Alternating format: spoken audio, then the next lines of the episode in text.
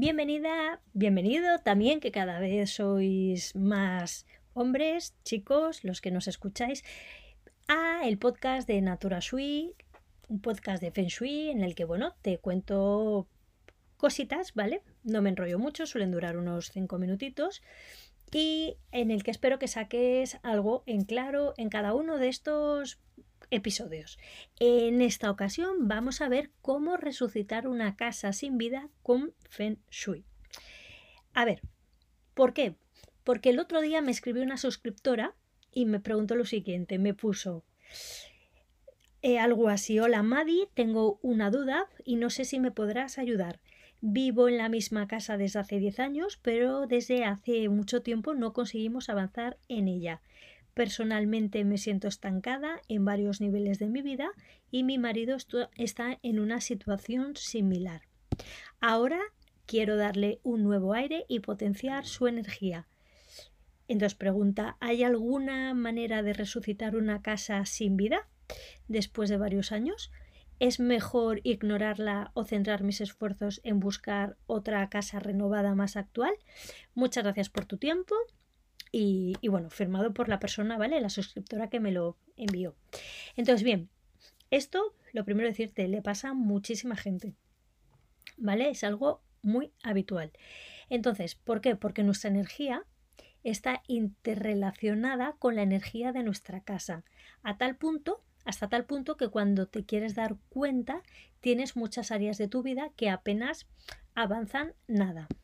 Pero en todo caso, lo que tengo claro es lo que haría yo, ¿vale? Personalmente, y lo que he comprobado que mejor funciona para otras personas, ¿vale? Y es hacer una limpieza energética. Eso incluye utilizar agua, sal, un buen incienso, ¿vale? Y una rutina específica.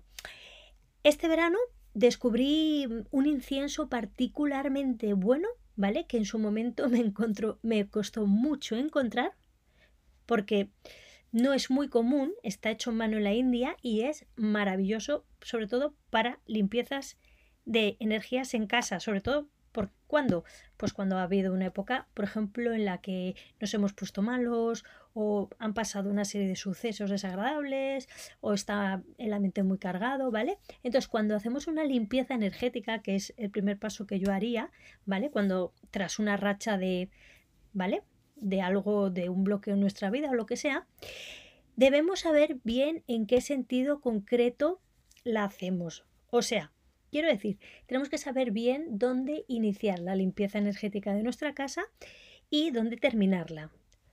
Cómo tenemos que ir limpiando habitación por habitación sin olvidarnos de zonas claves en las que la mayoría de personas no repara y usar agua del grifo mientras hacemos esta cura, ¿vale? Todo esto te puede sonar muy raro, pero todo tiene su explicación. Y luego lo que haría también es reinaugurarla ¿vale? Seleccionando a ser posible pues una fecha favorable para la fachada de mi casa o de tu casa y no importa que en la reinauguración seáis tres o cuatro personas, o sea, por las circunstancias actuales, no importa. Ese día también eh, tendrías que ofrecer una comida especial con frutas y algunos detalles, ¿vale? Y también comprar una botella de vino y hacer un pequeño ritual con él.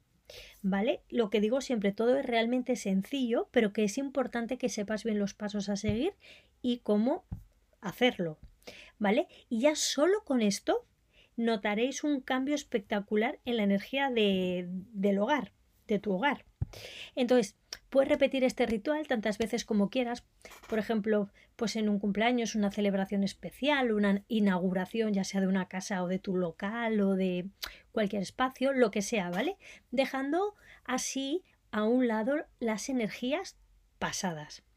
Esta es la mejor forma de resucitar para mí una casa sin vida, como me preguntaba esta suscriptora o al menos es la mejor forma que yo conozco y te aseguro que he probado unas cuantas. Entonces funciona mejor que cambiar de casa y mucho más económico, funciona mejor que estando que estar dándole a la mopa, ¿no? Todo el día. Funciona mejor que hacer rituales extraños o limpiezas con palabras en voz alta. ¿Vale? Funciona incluso para inaugurar, pues esto, una nueva vivienda, reinaugurar nuestra casa o un negocio. Y desde luego, eso sí funciona mejor que no hacer nada. Ahora, para hacer bien una limpieza energética que multiplique una vida equilibrada y resucite tu casa actual, ¿vale? O plante una buena semilla en tu casa nueva, imagínate que te acabas de mudar o acabas de abrir un negocio, pues eh, te he dejado un link en el que aprenderás cómo se hace. Está también en el curso de Redecora tu casa con Feng Shui. Bien. Vale. Entonces, eh, si no quieres ir directa al curso, pues te aconsejo que si todavía no lo tienes, descargues mi ebook de Feng Shui gratuito, eh, cómo ganar más armonía y abundancia en casa con Feng Shui gracias a una jardinera inexperta.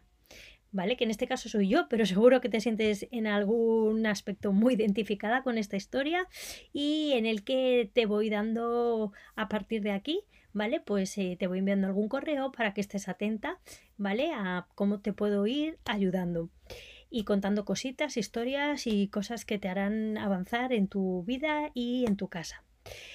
Para descargártelo ya sabes, naturashui con dos is.com. Bueno, pues esto ha sido todo por hoy. Te veo o nos escuchamos en el siguiente podcast. Te mando un beso como siempre.